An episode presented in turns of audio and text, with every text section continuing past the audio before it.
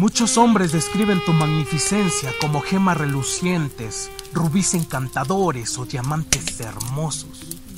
Incluso se atreven a equiparar tu delicadeza con paisajes y panoramas radiantes. Yo, comparar tu esencia con piedras preciosas o monumentos naturales, ni loco. Mira, te diré una cosa, lo he estado pensando demasiado y creo que no soy capaz de comparar tu belleza con algún otro elixir que no sea café.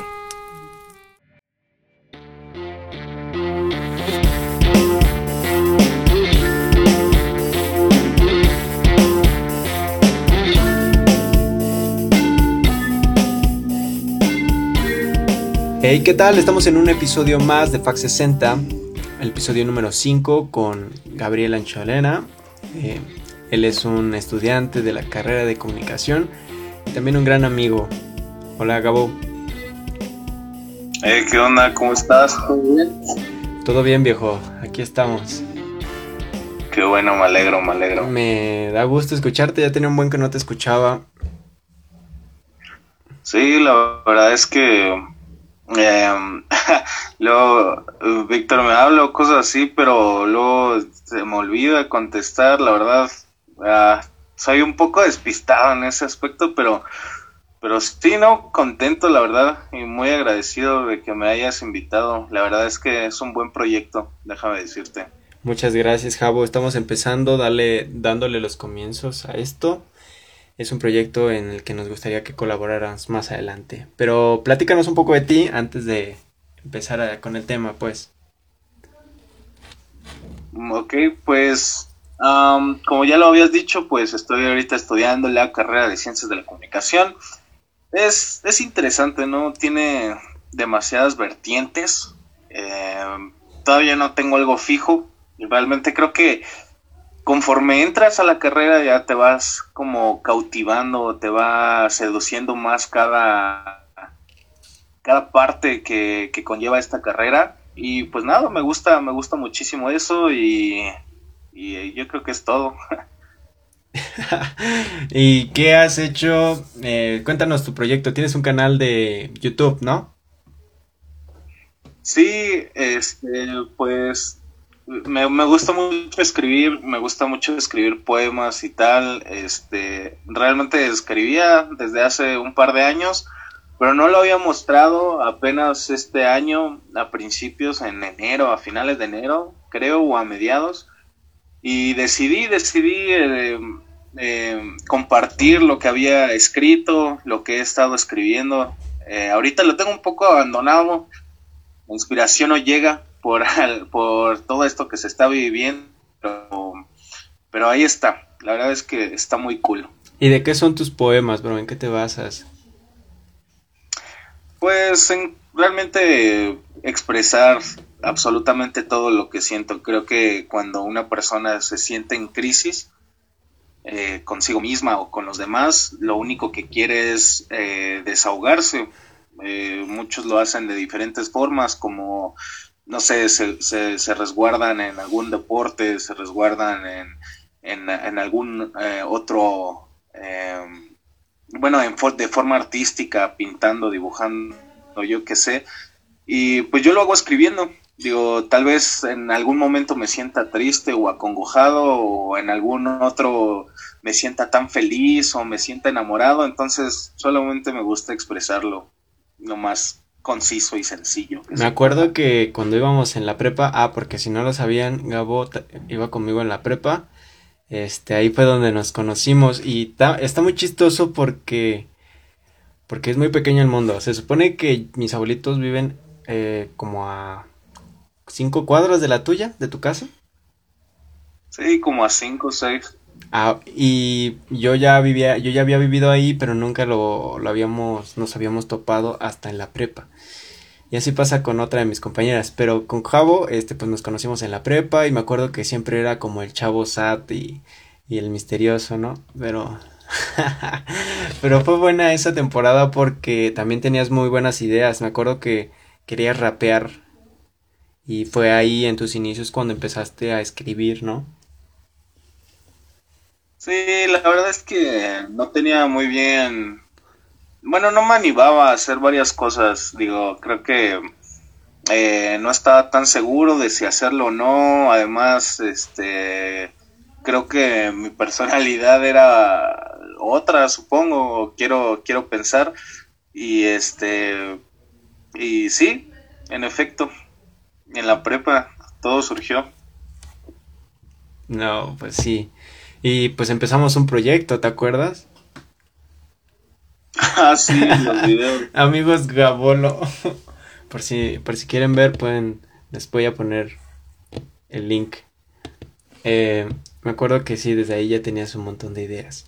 Y bueno, con esto de ideas, con esto de entretener, de compaginar, de comprender las emociones de las personas, pues sale este tema en el que te invito, en el que vamos a hablar del cine, el potencial del cine mexicano. Vamos a hablar de la historia, vamos a hablar de algunos acontecimientos que pudieron haber marcado aún más el cine, de las crisis que tuvo el cine y de la actualidad. Eh, también daremos unas posibles sugerencias para mejorar este, este aspecto del cine, para mejorar Digo, no somos expertos, tampoco somos Guillermo del Toro, pero vamos a dar nuestra humilde opinión. Sí, sí, era lo que le comentaba Víctor, o sea, no, no tenemos, todavía nos falta demasiado, pero creo que tenemos una idea y se puede, se puede armar algo cool. Es muy interesante y muy lindo, muy lindo todo el cine.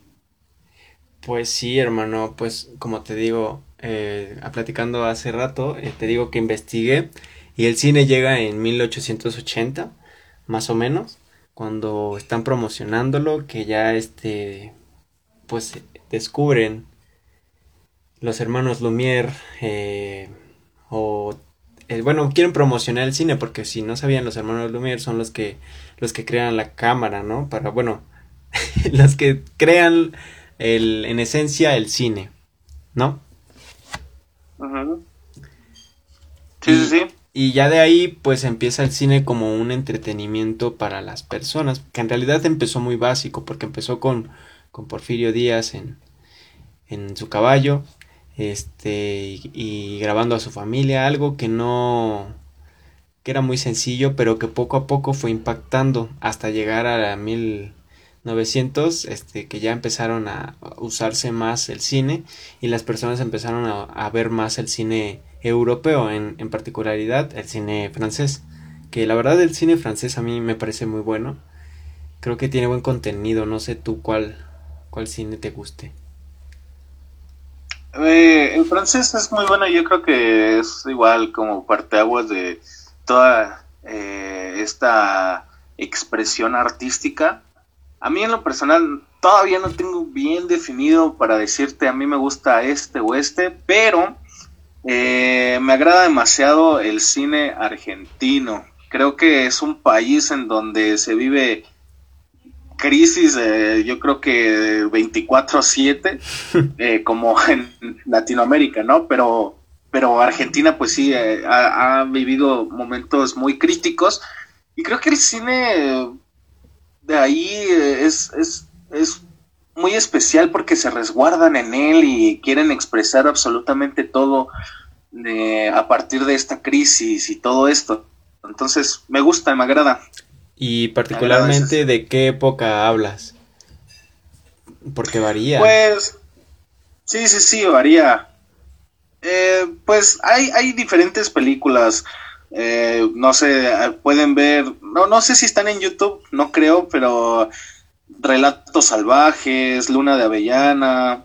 Hay una muy famosa que se llama El lado oscuro del corazón, que habla de, de un escritor, de un poeta. Eh, eh, hablo de, de, esta expresión artística, se, o sea, se resguardan demasiado en eso, o sea, quieren expresar todo lo que sienten mediante el cine, entonces es, es muy interesante. Pues sí, resulta muy... te digo? Sí, sí, sí, claro, estoy de acuerdo. Sí, y, y totalmente en que has vivido muchas crisis y esas crisis hacen que... Las crisis son buenas porque las crisis te ayudan a expresarlo mejor. Lo, lo sacas, bueno, muchas veces no, pero en esta ocasión hablamos de crisis que es su motor de, de impulso.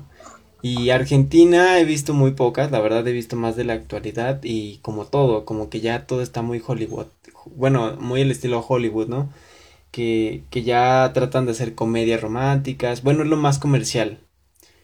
Y, y yo creo que también deberíamos de hablar de esa parte de, de por qué las personas no ponemos atención a ese tipo de, de películas. Pero bueno, ¿te gusta el cine argentino? Y del mexicano, este, ¿a ti te gusta este, alguna época? Pues yo creo que como a todos, la época de oro es muy importante. No la he visto completamente. Me faltan muchísimas películas por ver. Tengo una lista pendiente. Pero de, eh, me he ido más por el, el cine de, de los 2000 y de esta época. Eh, es, es interesante cómo ha cambiado el cine a- a- mexicano a lo largo de los años, ¿no? Es, es muy interesante. Pues sí, como todo, tiene una etapa y no, no podemos repetirlo, este, si no, no habría un progreso. ¿Me explico? Entonces, pues Javo, eh, pues tú que estás estudiando comunicación ya has llevado una carrera, pues que esté relacionada con el cine, ¿no? Ajá. ¿Y qué nos puedes decir? ¿Qué has conocido? Tu experiencia, más que nada. Ok, pues eh, realmente, eh, um, como, como lo dijimos al principio, pues no, no queremos aparentar que somos súper expertos ni nada, realmente solamente lo estamos haciendo por gusto y tal. Y pues nos han enseñado en la carrera, pues, a, ver el cine, así como tal, a, verlo y, a comprenderlo. Porque cuando tú vas a la sala del de cine o cuando ves una película, pues a veces no prestas atención a todo lo que conlleva eh, la filmación. Yo creo que todas las películas tienen, tienen su belleza, así como la, la película de los 50 este, mexicana, como ahorita las que se han mostrado, cada una tiene su belleza, porque muestran alguna época, muestran eh, eh, diferente lenguaje cinematográfico y tiene, bueno, no, nos han enseñado absolutamente todo eso, lo que quiere mostrar el director, algunas herramientas que utiliza, eh, los planos, es, es interesante saber todo, todo lo que conlleva eh, un, una película de más de una hora o de dos horas o yo qué sé, eh, todo, todo lo que hay detrás, todo lo que se tiene que tomar en cuenta, como te digo, los encuadres, los planos, los ángulos, algunas, eh,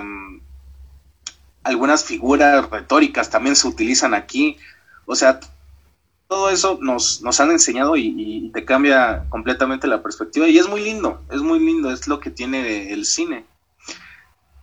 Pero básicamente, o sea, me han enseñado a verlo como tal, o sea, pues sí, a, a, a verlo y a disfrutarlo. A ver y disfrutar. Es que, pues como, como te dije desde el inicio, el cine está en la rama del entretenimiento, de del comprender y vivir las emociones. Entonces creo que el arte este, es lo más importante que lo expresa. Y como dices, nunca vemos lo que hay atrás, ¿no? Y ese es un punto bien importante porque, pues viendo lo que, si tú, este, pues comienzas a ver más y más, es cuando empiezas a, a ver el encanto de todo. Porque realmente, eh, pues lo más, lo que más nos impresiona, pues son efectos, y más en esta, en esta época, ¿no? Uh -huh. Y bueno, eh, mm, mm, aparte del cine, ¿qué otros focos de entretenimiento hay en México? O bueno, en tu opinión. Bueno, pues. Bueno, ¿qué? Perdón. En tu opinión. Es que fíjate, como te lo decía al, principio, estábamos, eh, bueno, antes de que comenzara la grabación, estábamos hablando un poco sobre eh, um, lo que ha desaprovechado México, ¿no? En cuanto al cine. Y te decía que había un antes y un después con esto del Tratado de Libre Comercio, porque eh, fíjate, el cine en los años 50 era parte de la canasta básica, costaba cuatro pesos un boleto de cine, porque era parte, parte de la, de la canasta básica. Entonces cuando viene eh, el Tratado de Libre Comercio, México no tiene claro hacia dónde quiere ir y protege, bueno, sí tiene claro porque protege completamente la, la televisión, la protege al 100%. Y es ahí cuando se hacen las telenovelas en los años 90 y todo eso. y, y el cine lo desaprovechan muy, muy, muy, muy cabrón. Demasiado. Demasiado. Fíjate que eh, en, en, en, el, en, el, en los años 50 habían, habían películas estadounidenses que se, está, que se ponían en los cines. Y, según esto, la audiencia había, había un equilibrio en la taquilla, era un 50% de, em, de, producción nacional o de lo que se transmitía en la pantalla y el otro 50% era de películas estadounidenses. Entonces, cuando viene el tratado, eh, Ah, porque aparte, antes, en los años 50 se hizo, se hace una ley eh, eh, para el cine en donde las, las salas del cine no podían bajar del 50% en, en la transmisión, o sea, no podían bajar ese 50% al transmitir una película nacional. Entonces, cuando viene este tratado, cambian esa ley y la bajan un 30% y ya después en, los, en esos años, después del, Tratado de Libre Comercio, ya no es un 50% películas estadounidenses y un 50% películas mexicanas. Ahora es un 90% películas estadounidenses y un 10% películas mexicanas. Y es ahí donde te digo que protegen así muy, muy, muy cabrón la, la televisión. Y yo creo que uno de los mayores entretenimientos eh, aquí en México siempre, siempre ha sido la televisión. La han protegido a más no poder. Yo creo que eh, desaprovecharon eh, el, cine para, enfocarse más en, en, la televisión. Es uno de los más importantes. Fíjate que yo no había puesto atención en la ley que, que tú mencionas. Em, por, lo, pues, pero sí, o sea, yo estoy estudiando negocios y tampoco soy como un experto, pero este me centraba más en lo comercial, en lo que permitía el traslado entre estos tres entre Estados Unidos y México, ¿no? Pero no había visto el lado de, del cine. Eh, eso, eso sí me gustó, Jau. Este, otra cosa que te iba a mencionar, en los noventas, eh, pues es cuando empezamos a ver más películas de Disney. ¿Estás de acuerdo?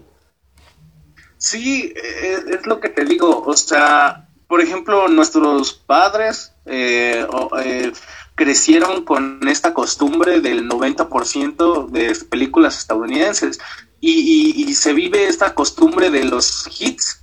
O sea, todo, cualquier hit que estaba en Estados Unidos venía para acá y con ello crecen y, y se crea una costumbre, se crea este sí, o sea, esta, esta costumbre de ver películas de allá y como tú dices, o sea, cualquier niño o nuestra infancia, por lo menos la de nosotros, se basa en esas películas de Disney o alguna otra película, pero de Estados Unidos. O sea, eso, eso va, va generando un cambio de, generación en cuanto a las costumbres del cine. Sí, fuimos cambiando, así como tú dices, va generando un cambio, también impacta en, en el comportamiento de las personas. Entonces, este, pues sí, esa parte de que nosotros veíamos los, los títulos como el, los de Disney, por ejemplo, El Rey León, este, sí es de los 90, ¿no? Este, pues veíamos que era un cine totalmente diferente, aparte de que era animado, este, pero se fue tras, bueno, esto es gracias a la globalización, ¿estás de acuerdo? No solo le pasó a México, le pasó a otros países. Y yo creo que pues, pues Estados Unidos es uno de los mayores exportadores de talento.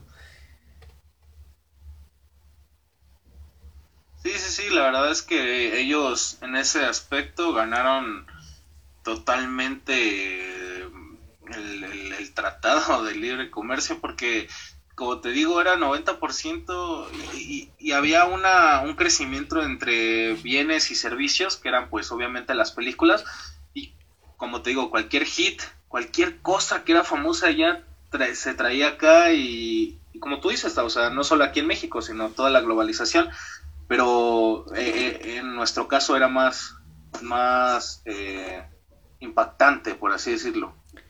Pues sí, fue ahí cuando empezó la crisis del 94 y que se desploma la moneda. Em, también fue ahí donde México como que se puso las pilas. Porque estuve leyendo también y después, bueno, eh, a partir de los 70 en adelante, pues nace el cine de las ficheras, que es el cine eh, erótico. Entonces, pues ahí el cine y los entretenimientos entran en un desplome súper fenomenal. Y de la mano, pues viene toda la parte social y económica, que también tiene una crisis. Entonces yo creo que, pues más que nada, empezamos a consumir el mercado de otro país porque, pues, ya no teníamos nada mejor que ver, ¿no? Como que, o sea, lo que pasó fue como, pues, natural, como todos, cuando te confías, caes en crisis. Yo creo que eso fue lo que le pasó en México, ¿no? Sí, claro, digo, el, cine de, del cine de ficheras era, como tú dices, pues era erotismo puro y aparte eh, a la mujer.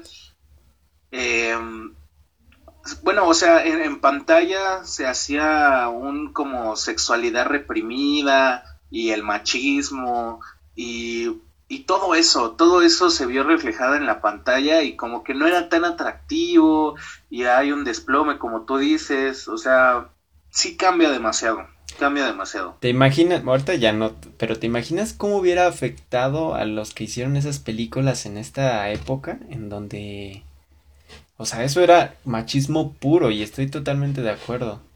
Imagínate cómo hubieran atacado las personas que ahorita viven en la que estamos ahorita conociendo, eh, cómo hubieran atacado ese cine y cómo lo anda pues, todavía ha de haber alguno que lo ataca, ¿no? Porque realmente, pues, sí, o sea, es puro, puro machismo, pues.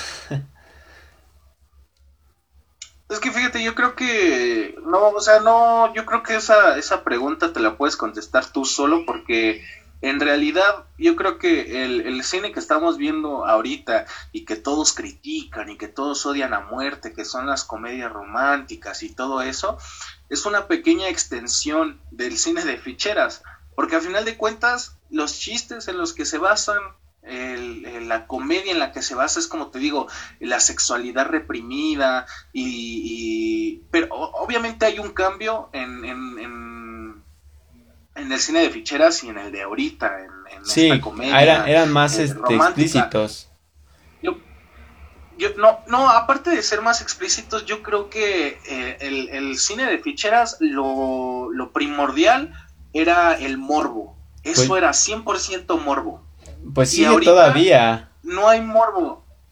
Todavía. Sí, pero ah, ya no va, ya no va, ya no va tanto a ese camino. Si te das cuenta, sigue el mismo reglamento como el cine de ficheras, pero a diferencia del cine de ficheras, este, yo creo que la comedia romántica de ahora tiene algo de aspiración porque todas, todas eh, los protagonistas aspiran a vivir mejor, los protagonistas aspiran a tener una vida mejor. Y en el cine de ficheras no, en el cine de ficheras convivían todos y, vivían en el mismo entorno y como te digo, el principal eh, objetivo era el morbo, era absolutamente todo. Así que yo creo que es una pequeña evolución lo que se ha estado viviendo y yo creo que por eso también lo critican demasiado. O sea, yo creo que la pregunta que tú haces está igual como englobada a, a, las críticas que han recibido las películas de ahora, que, que, dicen que se parecen todas, que no tienen gracia, que es más de lo mismo. Entonces, yo creo que está muy relacionado. No, yo, bueno, estoy de acuerdo, estoy de acuerdo en que está súper, bueno, está relacionado, porque, pues en el cine de ficheras, eh, lo que hacían era reír a la gente, ¿no? O sea, habría, habría personas que decían, no, pues sí me gusta, me gusta mucho este cine. Y más los hombres, porque pues eran era diversión pura porque grababan a las bailarinas y cuestiones así. Bueno, ese era el enfoque con el que originalmente nació. Ahorita acá, este, pues nos hacen reír y de igual forma una persona se siente cómodo. Creo que todos hemos visto aquí en México eh, las comedias románticas y las comedias románticas que ha producido México también. Algunas traen mensaje y algunas no. Nada más que esa es la diferencia, como tú dices, de, del cine de las ficheras de antes. O sea, la diferencia es que ahora ya te pintan más esperanza por todo lo, que ha vivido el país y porque ya necesitamos esperanza, ¿no? Pero de alguna forma tampoco podemos darle una realidad y dar esperanza, un contraste neto, pues. ¿Me explico? Sí. Porque, por ejemplo, lo que estaba viendo es que mm, últimamente han estado más de moda las, las películas de crisis en México por ejemplo, Chicuarotes, este, había la de Amores Perros y tramas y que te hacen reflexionar y que son muy buenas. Eh, nada más que están tristes.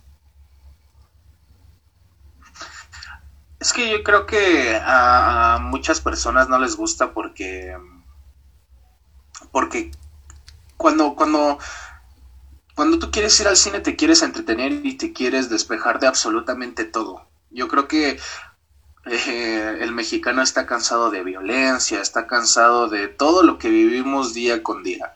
Entonces cuando se presentan estas películas y, el mexicano está acostumbrado a ver la comedia romántica, está acostumbrado a ver algo que, que, lo hace salir de su realidad, eh, y cuando ve una película como estas, yo creo que, que no le gusta porque dice, es que es muy exagerado. Hay, hay una película eh, que se llama Ellie y, está muy cruda y, representa el narcotráfico en nuestro país y, mucha gente no la conoce, a mucha gente no le gusta por lo mismo, porque a lo mejor está representando lo más crudo del país y, dicen, ay no, es, es, que ¿por qué representa? Nosotros no somos eso o cosas así. Entonces a lo mejor a la gente no le gusta. Pero, pero también hay películas en donde demuestran la belleza de México, no solamente eh, la, crueldad y, la frialdad y todo eso. Digo, creo que eh, hay, películas, como tú dices, que, reflejan eh, esta crisis y también es muy bueno ver esa parte de que, lo que nos puede ofrecer México.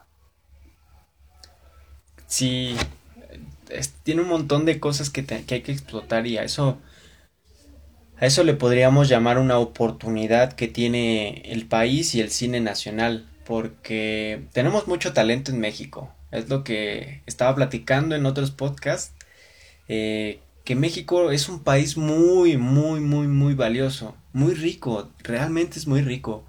Las personas tienen habilidades que, que ni ellos mismos se imaginan, ¿no? Hay personas que son súper creativas que no lo explotamos. O hay personas que son súper resilientes y tampoco eh, las eh, aprovechamos. Yo creo que ahorita eh, sí debe de haber un contraste en el cine de entre la crisis, lo crudo, pero a la vez como un toque de esperanza. Un toque... Un toque de de explosividad en donde las personas se renueven. Porque México ya no sigue siendo el país bananero de antes. México ha cambiado mucho y esto es gracias a la globalización. Entonces, yo creo que el cine de México va a cambiar. Eh, nada más que debemos de aprovechar las oportunidades que se están dando ahorita y, y ver todo el panorama. Porque así como tú dices que debemos de ver a lo, lo que está detrás de una película, debemos de ser observadores y ver lo que nos rodea en nuestro país, precisamente. Y yo creo que depende también del cambio de mentalidad que poco a poco se ha estado dando. Este, y eso es muy importante. Nada más que, pues, es, lento. Y otro contraste es el... Pues también eh, regresándonos a, a la televisión. Ya hablamos un poquito del cine, ahora vamos a hablar de la televisión y de lo que se podría mezclar, ¿no? Este, tú nos habías comentado de lo que vivió México en la época de los noventas. Por lo regular, tú, este, ¿qué captaste, qué captaste que hubo en, en la televisión? Pues novelas. Yo creo que era el boom de las novelas. De hecho, muchos extranjeros venían a, México pensando que la vida era como las novelas, que iba a venir un extranjero a salvar a la muchacha desahuciada y, llena de pobreza y a ir con él. Y de verdad pasó demasiado, eh, habían personas de la India y personas extranjeras que venían a México buscando eso porque lo veían en la tele. Bueno, o sea, veían que la televisión mexicana era... Sí, de verdad. y reflejaba eso o sea, era, era el boom de las novelas, era, era, era eso. Sí, ahorita que dices de las novelas también me acordé de...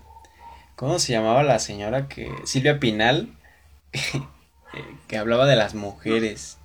Sí, cierto, qué impacto. Sí, con su famoso este, eh, programa Mujer, Casos de la Vida Real, ¿no? ¿Era ese? Sí, bro, y, y ahorita que lo toco, pues es una expresión de la mujer. Creo que la mujer ahí empezó desde con su lucha, bro.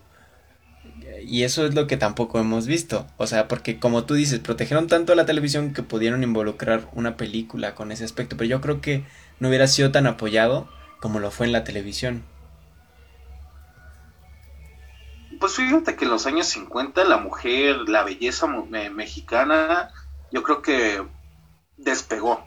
Obviamente ya después con el cine de ficheras y eso, pues ah, la trataron asqueroso, ¿no? O sea, la imagen de la mujer. Es que ahí dañaron la imagen de la mujer. Ajá, la dañaron. Pero yo creo que desde antes, desde antes, eh, eh, como director, por ejemplo, Luis Buñuel, eh, a, la mujer la representaba como lo sensual que era. Y, no estoy hablando de una forma vulgar, estoy hablando de arte. De una forma muy Exactamente, o sea, la belleza de la mujer eh, en, el cine y, más en este arte, ¿no? Como, como tú dices. Entonces, obviamente ya cuando pasa esto la daña, pero yo creo que desde en el cine yo creo que se vio también, ¿eh? Yo también creo que, que se vio en los años 50.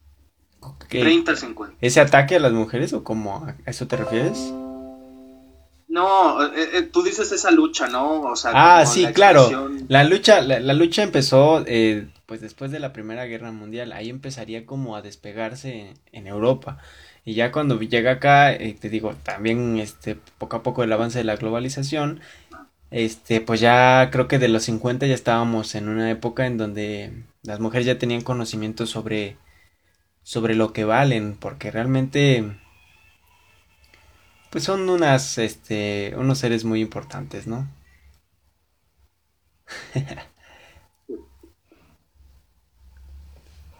sí, sí, sí.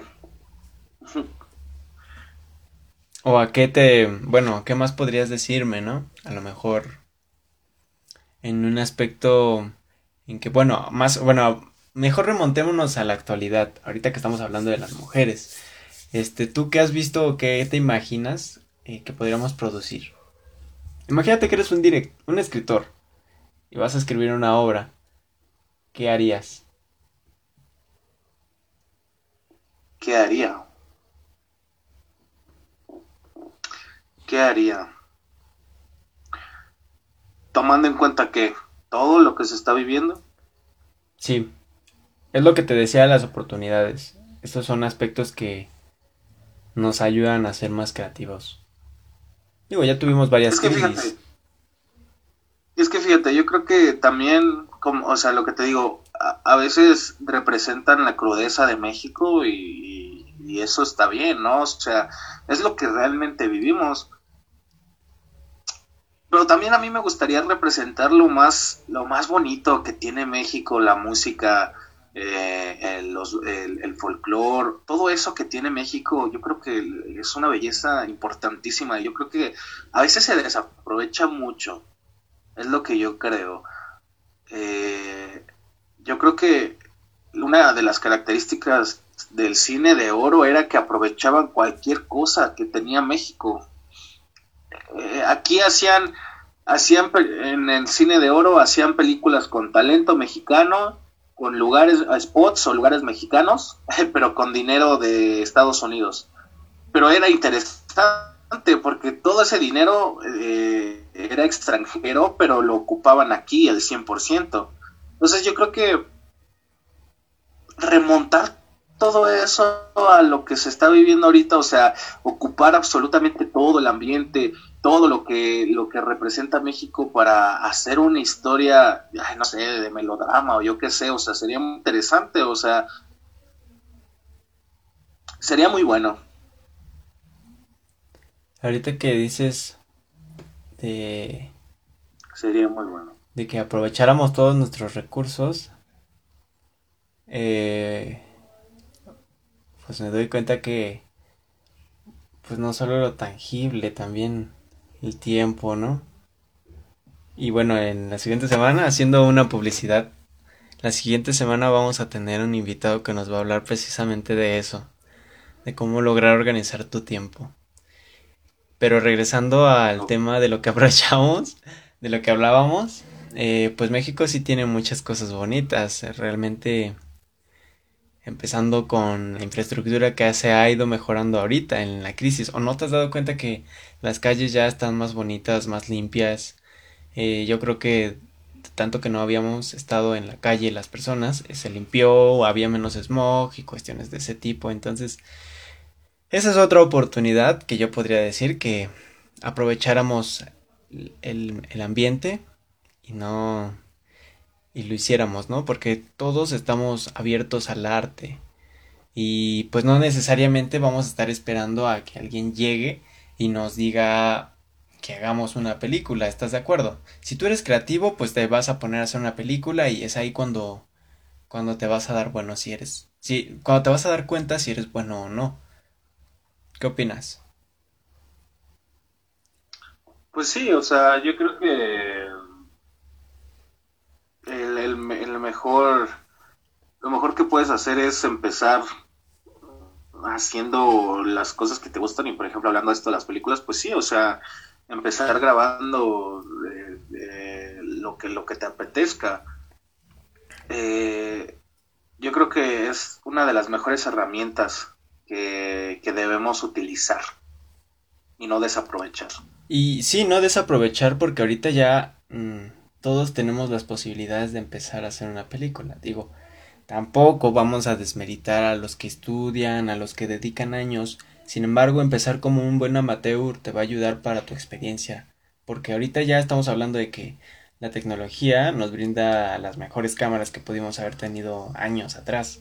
Entonces a eso más que nada era lo que me refería. Es que fíjate, yo creo que si tú quieres, tú quieres dedicarte a esto, hay demasiadas cosas que puedes hacer.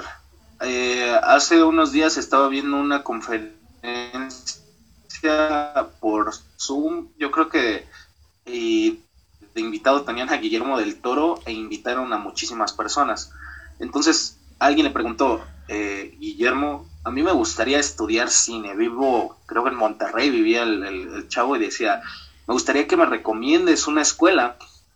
Y, al señor del toro le dice, mira, fíjate, eh, yo creo que en, la escuela te enseñan a ver cine, te enseñan a apreciarlo. Pero si tú te quieres dedicar a esto, yo creo que, no sé, lo que te va a costar la inscripción, lo que te va a costar todo eso, ármate unos 20 mil y forma absolutamente todo lo que necesites y arma arma un cortometraje, arma, arma algo, arma, arma algo que, que, te ayude a tu desarrollo. Y yo creo que la mejor forma de empezar a hacer lo que te gusta es consumiéndolo, haciéndolo. Eh, si, si, si, si, quieres estudiar, pues estudiándolo, lo que sea. O sea, yo creo que ahora al alcance de lo que tenemos, las plataformas digitales, la tecnología, yo creo que no podemos desaprovechar nada de eso. Hay libros, hay, eh, diferentes plataformas que nos, que nos ayudan a consumir este, películas, cine, todo eso. Entonces, yo creo que sí, no, no, no lo podemos desaprovechar de ninguna otra manera. Y no solo aplica en el cine, en cualquier, en cualquier otra cosa a la que te quieras dedicar realmente. Estoy de acuerdo. Y a eso me refería con lo de las oportunidades, ya que estamos en el canal, ¿qué otra cosa podríamos aprovechar? Pues como te digo, o sea, o sea, te, dedicar, por ejemplo, a esto del cine, o sea, estar consumiendo cine. Eh, decía Guillermo que él consume tres películas diarias, o sea, diarias, imagínate, tres películas y, las vuelve a ver y no importa, o sea, que él diario ve tres películas. Y eso está muy, muy, muy cabrón, o sea, eh, yo me propuse ver una y a veces no me da tiempo, yo qué sé, obviamente son súper diferentes las cosas, ¿no? Que, sí, claro.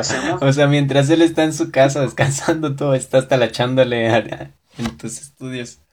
También por el no, tiempo. Sí, sí, o, él escribiendo o haciendo otras cosas. Además, él se dedica a eso completamente, ¿no? Pero, pero, como te digo, o sea, tenemos muchísimas páginas. Eh, no sé, ahí yo te doy te, dejo unas, ya tú las pones en la descripción o, como quieras. Luego suben ahí en, en, alguna... Ay, se me fue el nombre de esta página. Ah, No me acuerdo cómo se llama, pero ah, te la paso y tú la dejas en la descripción. Vale. Si gustas. Sí. Pero ahí, no sé, puedes ver ahí eh, películas mexicanas, puedes ver cortometrajes. Eh, eh, hay, hay demasiadas cosas, ¿no? Entonces, yo creo que no, no podemos desaprovechar todo, todo lo que está a nuestro alcance. Claro, claro, claro. Ahorita creo que estamos en una época más creativa de, de la humanidad. En, cuestión, en esa cuestión, ¿no? Yo, ahorita ya me emocioné de que me dijeras eso. Ya, ya me siento como listo para ir a grabar, bro. y es que ah, ponemos un montón de excusas. Siempre estamos en esa zona de confort y como que esa es una cosa que tenemos que empezar a cambiar los mexicanos. Cuestión eh, que nos ha que nos ha afectado por por no sé qué motivo, pero o bueno, ¿tú sabes algún motivo? ¿Podrías decir algún motivo? Pues no, ahorita no. o sea, es que, a ver, o sea, yo creo que sí, el conformismo, ¿no? es una parte importante, pero a qué se deba, pues tal vez a, no querer aspirar a más o no poder o saber así de, ah, es que yo quiero, ah, cómo me encantaría ser cineasta, pero pues vivo en México, ni modo, o sea, también como que esa mentalidad de, ay, pero pues es que no voy a poder, pues ni modo, o sea, ya no hace más. ¿Crees que los medios hayan influido en ese, en esta mentalidad que tenemos? ¿Los medios de qué forma? En todos, en realidad todos. Pero bueno, haciendo énfasis en, en los de entretenimiento como es la tele y como lo es la, el cine. Pues sí, sí, la verdad es que sí. Yo creo que los medios hay, una hay, hay una un debate, ¿no? Entre si nos manipulan o no. Digo, obviamente eh, yo creo que meten demasiadas cosas para para mantenernos un poco ahí al margen, ¿no? Es lo que yo creo. Entonces yo digo que sí, yo digo que sí influye demasiado en los medios. A, a final de cuentas, yo creo que los medios meten demasiado de, de su cuchara meten demasiada mano para, para que algunas personas se queden, ¿no? Ahí en, su zona de confort. Y como te digo, ¿no? O sea, esa mentalidad de, ah, es que me gustaría, me gustaría ser astronauta, pero pues vivo en México, ¿sabes? Pues ni modo, mejor soy abogado. O otra cosa, mejor soy comunicólogo. Entonces, eso, ¿no?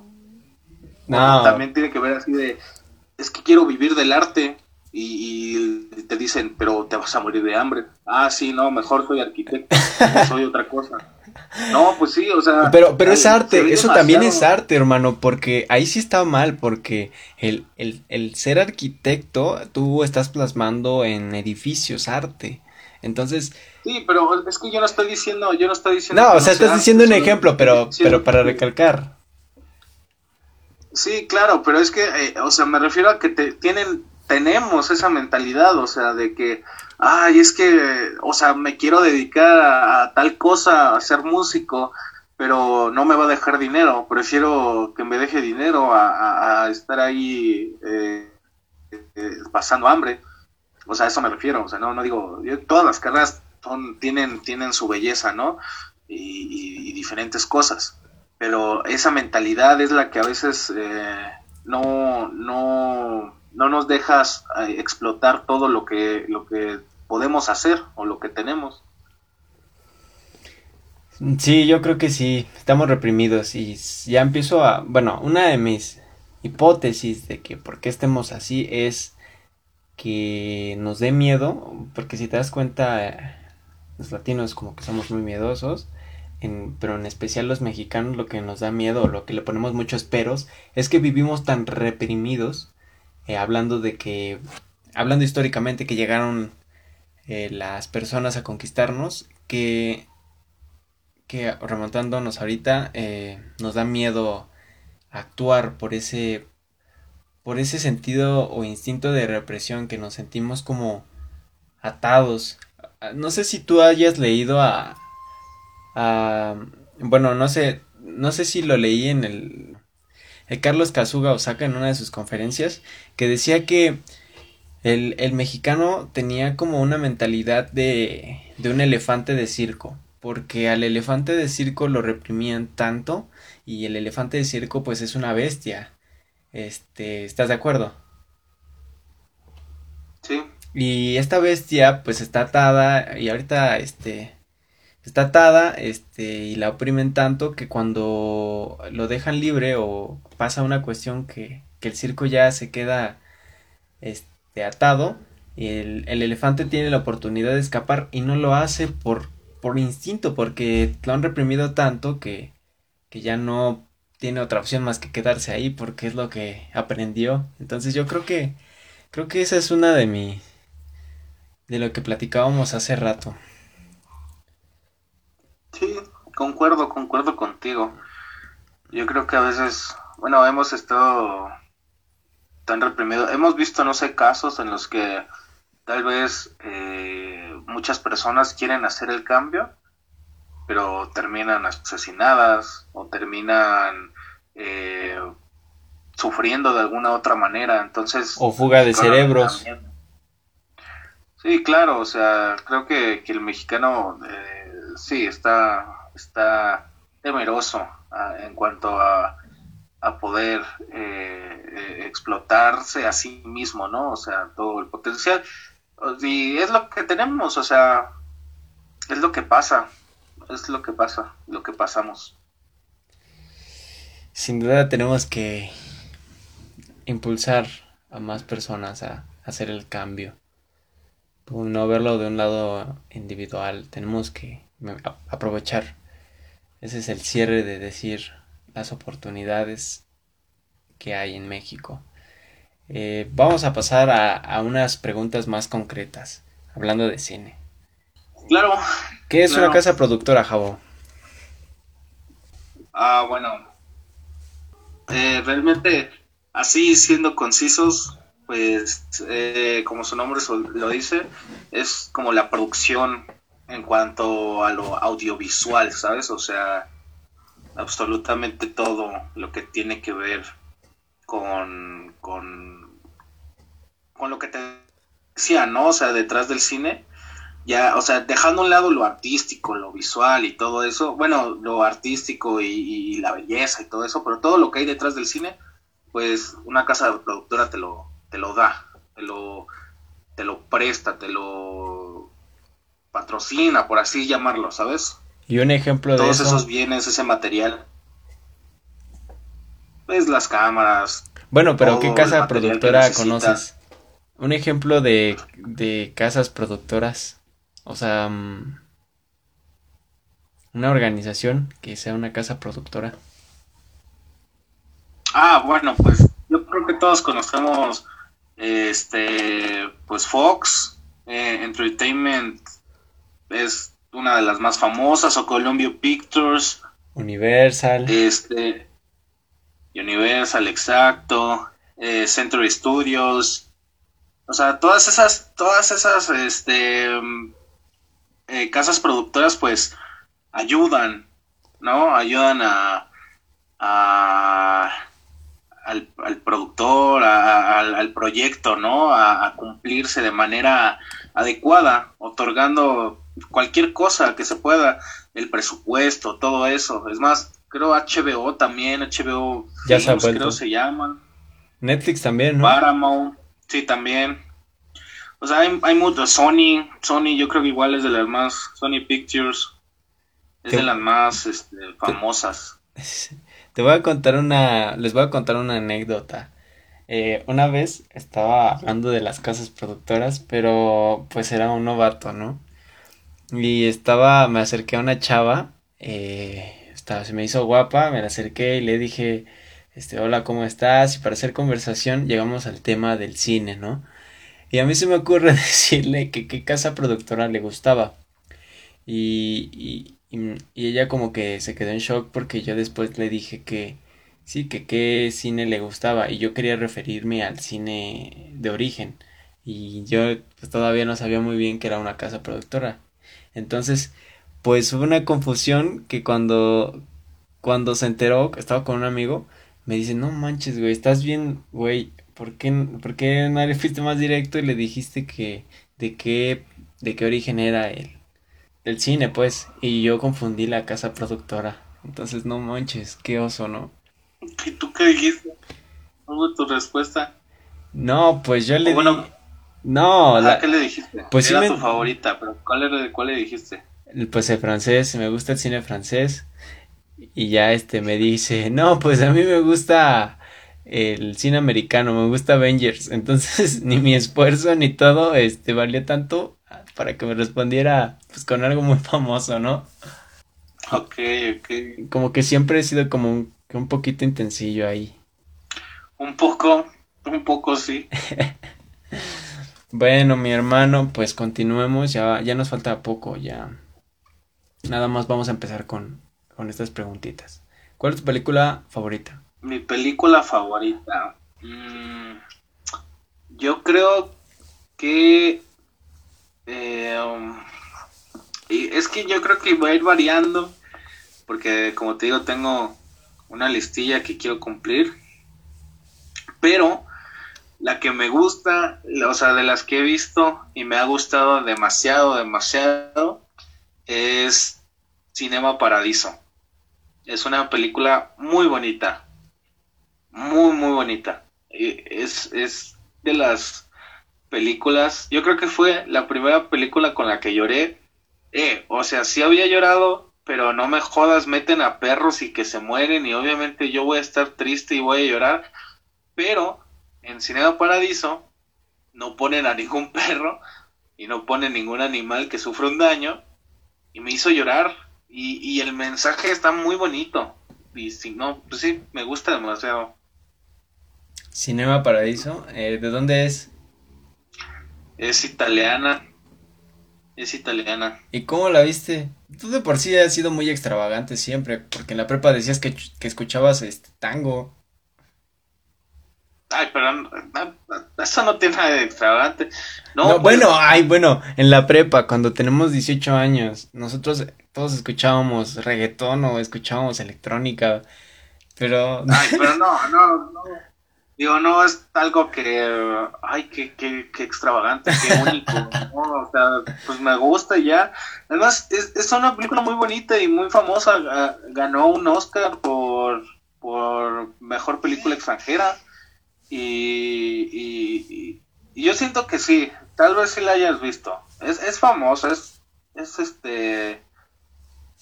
La, el director, ¿cómo se.? Tornatore. y es muy muy bonita, me la dejaron ver de tarea y para analizarla y tal.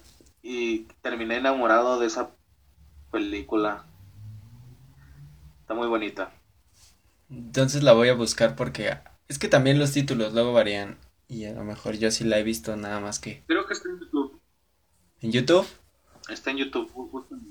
Sí, está en YouTube. Mm. Pues la voy a buscar, bro. Ok, ya bueno, la siguiente pregunta era cuál es el mejor cine del mundo, pero respondí, bueno, a tu opinión decías que era el argentino. Es que no hay un mejor ni un Bueno, pero tu, a, tu opinión. Sí, porque eso es muy subjetivo. Ajá. Entonces, este, pues sí, o sea, yo, a mí me gusta mucho. Te digo que es bonito como ver el, eh, eh, aquel, escape que existe de la crisis en la que se vive en el país y, y está bonito. Te digo que me gusta mucho una película llamada El lado oscuro del corazón. Igual me la dejaron ver hace como dos años, no, un año, perdón, y analizar y todo eso y, está, está muy bonito, está muy bonito. Bueno, pues sí, yo la verdad le tiro más. Es que en producción, o bueno, en efectos, creo que pues, se la lleva Hollywood, ¿no? Em, nada más que Sí, en, en, tramas, pues el cine mexicano no está tan malo y tampoco el, el, argentino casi no lo he visto, pero el que también se me hace muy bueno es el francés, el pasado y el de ahora, porque el de ahora, este, pues tratan de involucrar lo que, las crisis que ha vivido, este, Europa porque por ejemplo pues ellos son personas revolucionarias este también sufren lo de las ves que hay inmigrantes este de África o inmigrantes de otros países este que llegan a Francia entonces pues ponen ese plasman eso. Hay una que no me acuerdo de un abogado que vivía en una zona marginada. Él quería salir adelante. El hermano pequeño, como siempre, está distraído y no ponía, bueno, seguía el ejemplo del mayor porque el que quería salir adelante era el del medio y el mayor distribuía drogas. Entonces, supongo que también ahí me gusta la manera en cómo lo plasman porque también es una de las formas en las que también comparte México ese ese ese sentimiento, ¿no? Sí, también. Y bueno, son muy buenas son muy buenas, sí. Las películas y el entretenimiento definitivamente van a evolucionar y, todo va a cambiar porque pues esa es el, la cuestión de la humanidad. Exactamente. Más ahorita. Ahorita tiene que evolucionar. Sí, con lo digital, todo, todo este boom. Ya después ya no van a ser películas, van a ser puros cortos. Bueno, Javo, pues vamos a dar las conclusiones, ¿va? Vamos a hablar de tres aspectos. El arte, la motivación y las tus recomendaciones para ser creativo y productivo. Empecemos con el arte. ¿Qué tiene el, cine mexicano de arte? Yo creo que el cine mexicano eh, en cualquier época representa eh, la, la, la, esencia de, de lo que es México y de lo que son los mexicanos. Porque yo creo que en los años 50 les encantaba el, cine porque se reflejaba una, un, un, estilo de México y un estilo de un mexicano que nos agradaba, que tú decías, ah, me gusta que, que, nos identifiquemos así como en las películas. Y, yo creo que eso muestra mucho eh, el cine mexicano.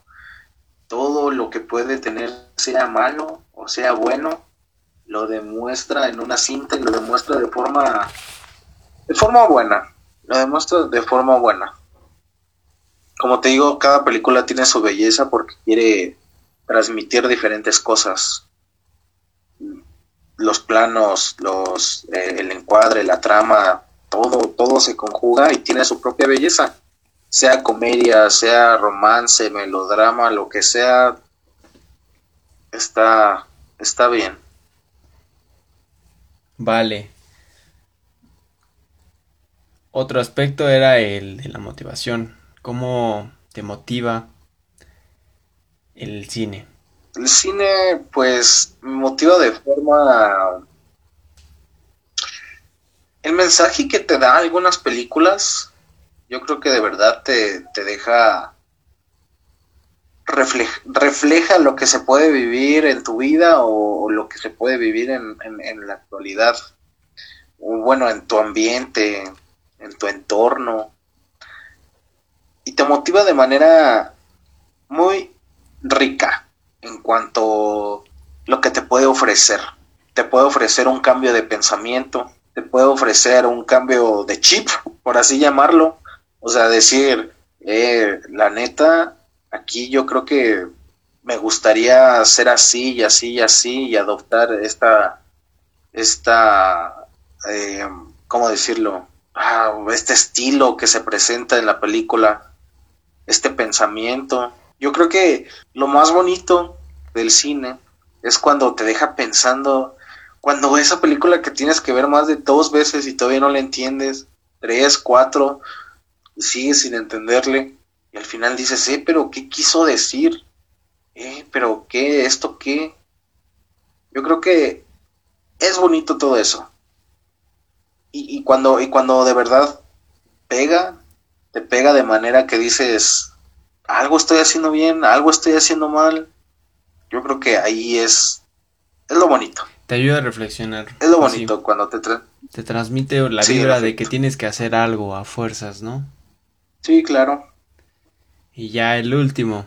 ¿Qué recomendaciones? Eh, danos tres recomendaciones para ser creativo y para ser productivo.